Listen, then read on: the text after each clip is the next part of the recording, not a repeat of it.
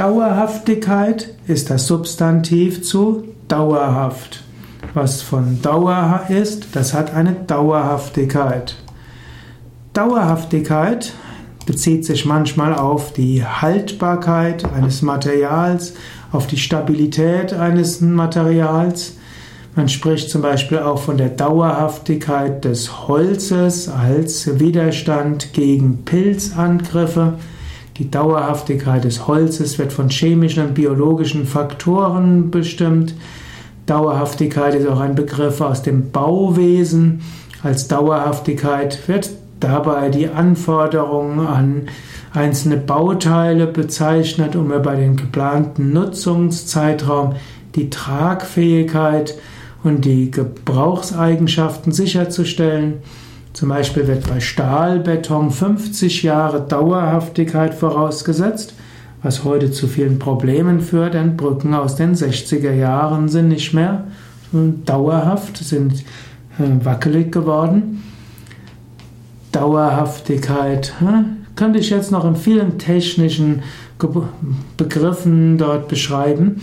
Dauerhaftigkeit wird oft als Beständigkeit bezeichnet, Festigkeit. Aber eigentlich kommt Dauerhaftigkeit ja von Dauer und damit von ewig. Dauerhaft ist eigentlich das, was ewig wird. Aber was besitzt jetzt wirklich Dauerhaftigkeit? Die Unterscheidung zwischen Nitya und Anitya, die sogenannte Nitya Anitya Viveka, spielt im Yoga eine große Rolle. Bewusst zu machen, was hat Dauerhaftigkeit und was hat es nicht. Und die Yogis sagen, Patanjali erwähnt es zum Beispiel im Yoga Sutra, dass das Verwechseln des Dauerhaften mit dem Vergänglichen zu vielen Problemen führt. Zum Beispiel, Menschen wissen intuitiv, dass die Freude wirklich dauerhaft sein sollte. Aber Freude, die äußerlich bedingt ist, wird nie dauerhaft sein. Egal, was du äußerlich hast, woran du dich erfreust, es wird nicht dauerhaft sein und die Freude wird vorbeigehen. Selbst wenn ein äußeres Ding dauerhaft da ist, die Freude daran ist es nicht. Genauso auch, du hast einen Körper und du erschreckst, wenn er erkrankt oder einen Unfall bekommt oder wenn du Falten siehst. Aber der Körper hat nun mal keine Dauerhaftigkeit, der Körper ist vergänglich. Die, der Versuch, den Körper dauerhaft zu erhalten, ist letztlich lächerlich. Der Körper hört irgendwann auf. Genauso auch erhofft man Dauerhaftigkeit von Beziehungen. Ja, es ist gut, einen Menschen mit einem Menschen eine dauerhafte Beziehung einzugehen im Sinne, dass sie lang anhält. Aber irgendwann hört eine Beziehung auf, spätestens dann, wenn einer stirbt.